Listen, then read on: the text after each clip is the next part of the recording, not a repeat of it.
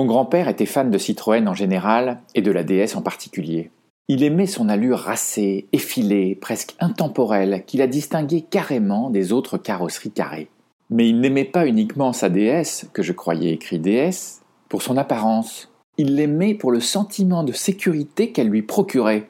Citroën m'a plusieurs fois sauvé la vie, disait-il à la table familiale dominicale. Tirade surprenante, car il n'eut jamais d'accident.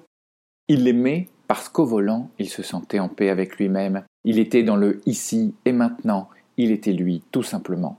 Avec toi, je suis moi, pensait-il certainement quand il allumait d'un tour de clé les bougies du moteur ronronnant. Celui que j'appelais Pépé et qui ressemblait à Jean Gabin, avec un cœur bien trempé, aimait l'opéra et le rugby. Faut-il y voir un rapport avec ma femme chanteuse lyrique qui supporte les All Blacks? Il n'était pas un conducteur dominateur macho qui veut dompter des chevaux sous le capot. Il conduisait plutôt sentimentalement sa déesse, avec délicatesse et souplesse. Il en était vraiment épris. Son affection n'était pas une passade, son attachement était profond. Ton amour, Pépé, est démesuré, me disais-je avec toute ma naïveté lucide d'enfant, car tu n'es au final qu'un mortel, et elle une déesse. Si tu avais été un demi-dieu, un président ou un homme connu, par exemple, alors peut-être t'aurait-elle divinement aimé, mais en attendant, peu importe, il l'aimait passionnément et unilatéralement, sa belle déesse. Mon patriarche, pourtant peu fan du patriarcat, a toujours acheté des Citroën. Mais pourquoi pas une Volvo? Ce sont de vrais chars d'assaut lui disaient ses amis préoccupés pour sa sécurité.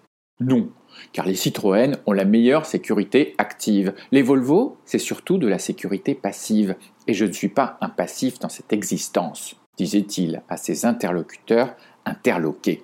C'est de ce jour que me vient cette révélation. Il existe deux types de sécurité bien différentes et cette distinction est bien utile pour aider les entreprises à cheminer avec célérité en toute sécurité sur des routes plus sinueuses et périlleuses demain qu'hier.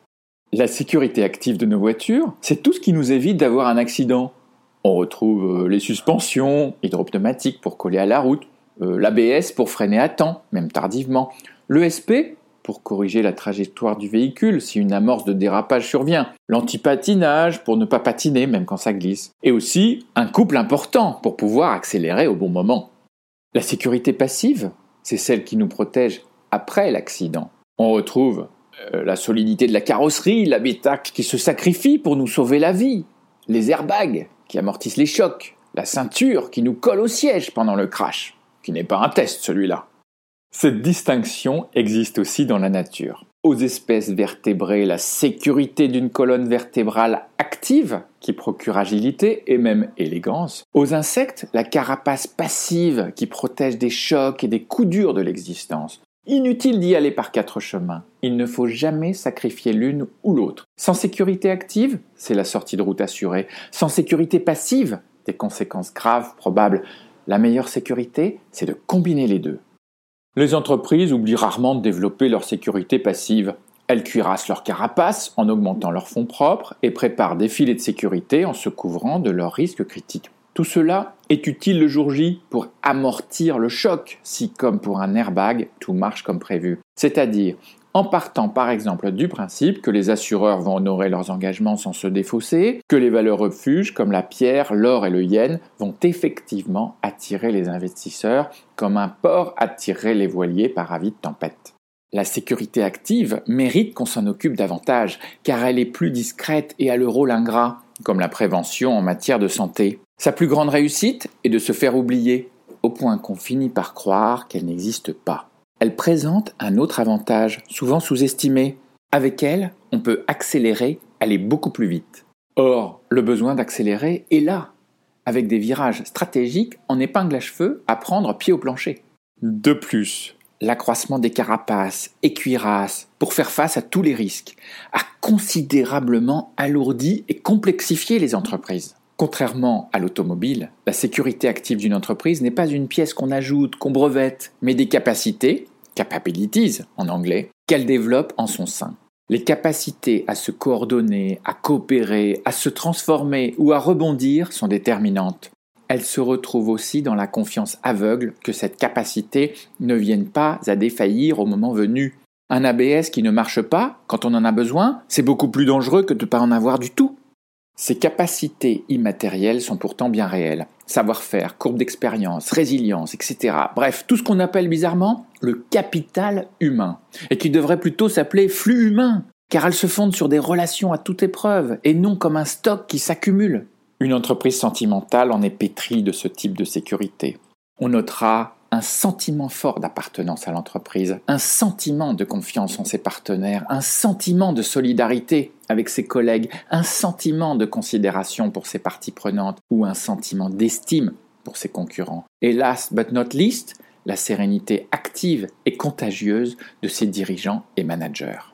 Cette sécurité active est tout ce qui fait qu'on se sent être de cette entreprise et qui va au-delà d'avoir un contrat de travail avec une fiche de paie à la fin du mois. Cet actif immatériel, c'est plus d'être à l'intérieur et pas forcément d'avoir plus en banque. Cela se développe, mais ne s'achète pas sur étagère. Et cela coûte un peu d'argent, bien que cela vaille de l'or.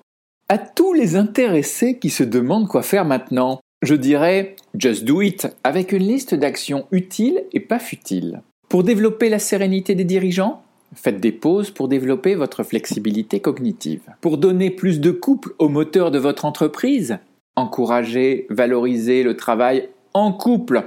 Constituez des couples entre vos buteurs et passeurs, entre pilotes et copilotes. Leur confiance mutuelle aveugle est une arme fatale. Deux team players, pas toujours le meilleur soliste sur le terrain des affaires comme en sport. Pour déceler vos angles morts, augmentez la diversité au sein de votre équipe. Cherchez des nouveaux collègues à vos antipodes, tant en termes de valeur, de culture ou d'expérience, car alors il, elle verra ce que vous ne voyez pas. Pour détecter les obstacles à l'horizon, prenez du recul et de la hauteur face aux situations, posez la carte pour en regarder les dessous. Pour garder le cap, même sans GPS, explicitez la finalité de votre voyage, le au nom de quoi et le pour quoi vous faites certains choix, comme aurait pu le faire le CEO de Facebook devant le Congrès américain. Les milestones à trois mois sont importants, mais la finalité, l'horizon est ce qui donne sens au challenge quotidien. Ce sens, c'est ce pourquoi je, tu, il, nous, vous, il se lève le matin. Pour mieux contrôler la trajectoire dans les moments difficiles Faites confiance à vos équipes, encouragez leur créativité, la coopération entre elles. À l'instar de la culture d'entreprise fortement pionnière de Citroën en matière de sécurité active, développez la vôtre. Des impossibles comme alliés sécurité, célérité, frugalité, puissance deviendront ainsi des réalités. À tous les amoureux des automobiles plus innovantes que polluantes, continuez à développer cette sécurité active utile à notre société en devenir. Sentimentalement vôtre et à la semaine prochaine.